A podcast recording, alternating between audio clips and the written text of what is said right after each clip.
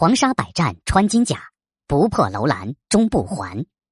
相信大家一定听说过这句诗，对于历史上的楼兰古城，也一定怀有十分的好奇心。楼兰古城位于罗布泊西部，是西域的重要枢纽，在古代丝绸之路上有着极为重要的地位。那里曾经是丝绸、茶叶、马匹、珠宝的重要交易场所，因此楼兰古城曾一度是十分繁华的城市，令人向往。然而，这一繁华只维持了几百年。现在我们在楼兰古国遗址之处，只能看到几座孤零零的城楼，到处的黄沙弥漫。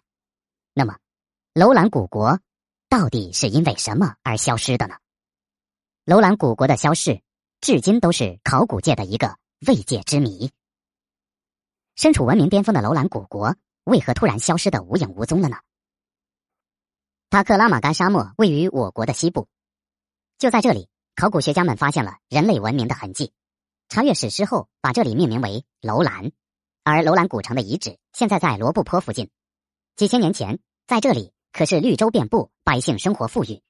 而今这里到处充斥着黄沙，入目便是寂寥的景色。经考古学家和科学家的分析，关于楼兰古国消失的原因，大致给出了几个可能性：一，楼兰古国最后存在的时期大概与中国西汉至北魏重合。在我国汉朝时期，周围的很多国家都是汉朝的附属国，向汉朝称臣，并且得到了汉朝的庇护。汉朝的丝绸举世闻名，在汉武帝时期，张骞出使西域，沿途打开了中西方的丝绸市场，而楼兰就是其首先要经过的地方之一。但在后期，随着丝绸北路的开辟，曾经的丝绸之路渐渐被废弃，楼兰古国无法从丝绸中获得利润，导致国家慢慢衰落，最后被周围的国家吞并。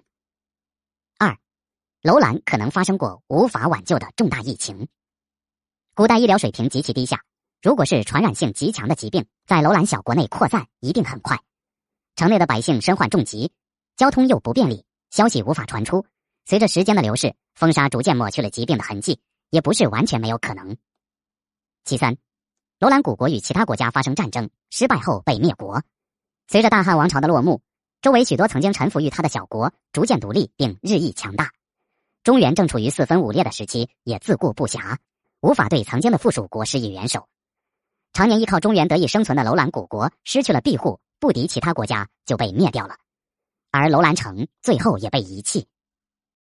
四，还有一种说法是，楼兰消失是因为环境逐渐恶化，无法再满足人们的生产生活需要，所以人们搬离了楼兰城。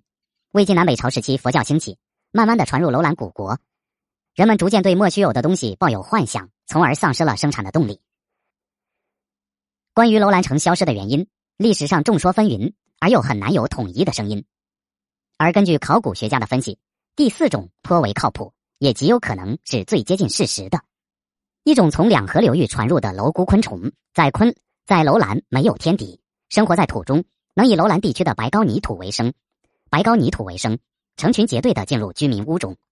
人们无法消灭他们，只得弃城而去。无论是因为哪一种原因导致了楼兰古城的消失，历史上璀璨的楼兰古城是不能被抹去的。楼兰留下的历史文化也是值得后人去不断探寻研究。